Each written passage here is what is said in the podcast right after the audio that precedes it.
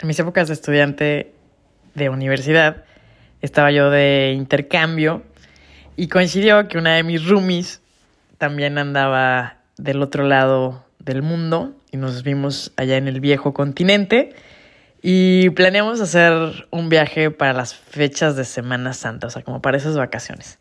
Uno de los puntos fue eh, visitar San Sebastián, que se volvió una de mis ciudades favoritas de, de España y de, y de ese viaje.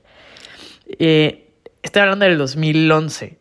Eh, a mí me encanta ver qué es lo típico de visitar, o sea, como súper turístico, como para no perder, pero también pues recomendaciones. Entonces, eh, por lo general, me encanta y lo que hicimos fue eh, ir por un cafecito, desayunar súper rico, empezar a caminar en el centro.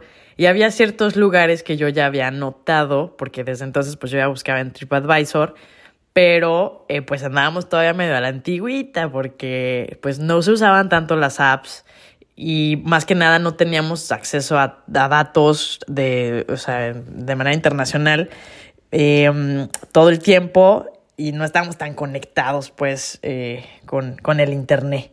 Entonces lo que yo hacía o anotaba y aparte usaba literal eh, mapitas o folletos del, de los hostales o hoteles que siempre tienen, ¿no? Te, te sugieren. Entonces ya teníamos anotado, creo que a lo mejor esa vez ni siquiera teníamos mapita porque pues San Sebastián es muy chiquito.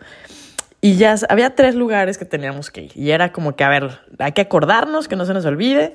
Y era eh, el, el, funicular y el, el, cepillo. Eso, eso anotamos. Eso, eso estaba en nuestras mentes. Esa era nuestra nota mental.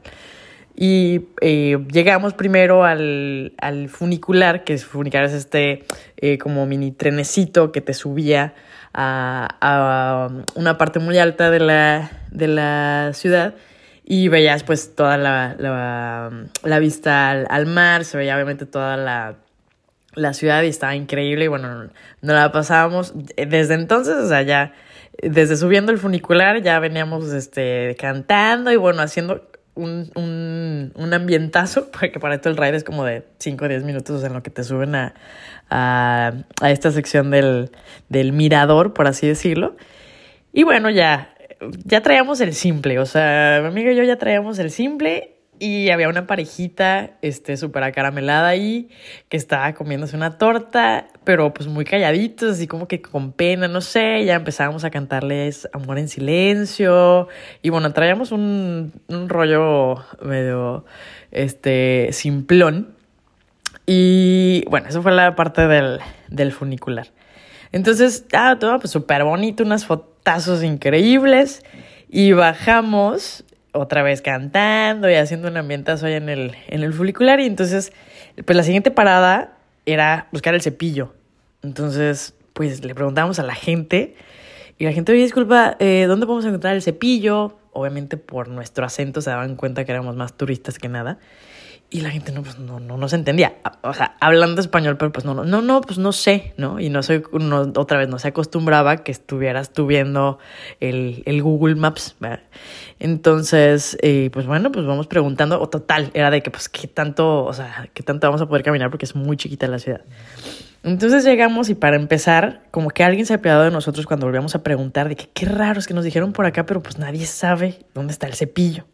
Entonces, eh, nos dice, mm, pues no será que están buscando el peine del viento. Yo dije, ¿sabes qué?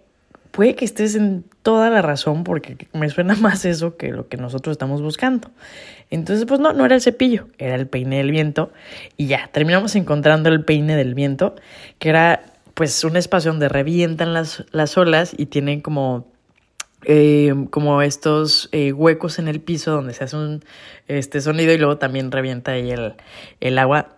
Obviamente me estoy saltando una parte de la historia porque ya no me acuerdo específicamente cuál era la explicación de eso, pero era el lugar turístico y nosotras burras buscábamos el cepillo, pero se llamaba peine del viento. Total, que otra vez, una raya más a la simpleza que traíamos carcajeándonos todo el día y eh, seguíamos, pues ahora sí que había más lugares que había que visitar. Pero en eso íbamos caminando y le digo a mi amiga, ay, estoy viendo verde.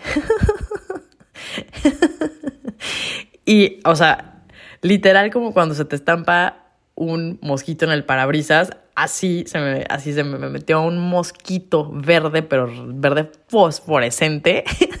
le digo, volteo y le digo, a ver, no traigo algo porque no veo, veo todo verde. Y ella me dice, sí, traes ahí un mosco verde. Todavía pienso que aleteaba en el ojo, ¿no?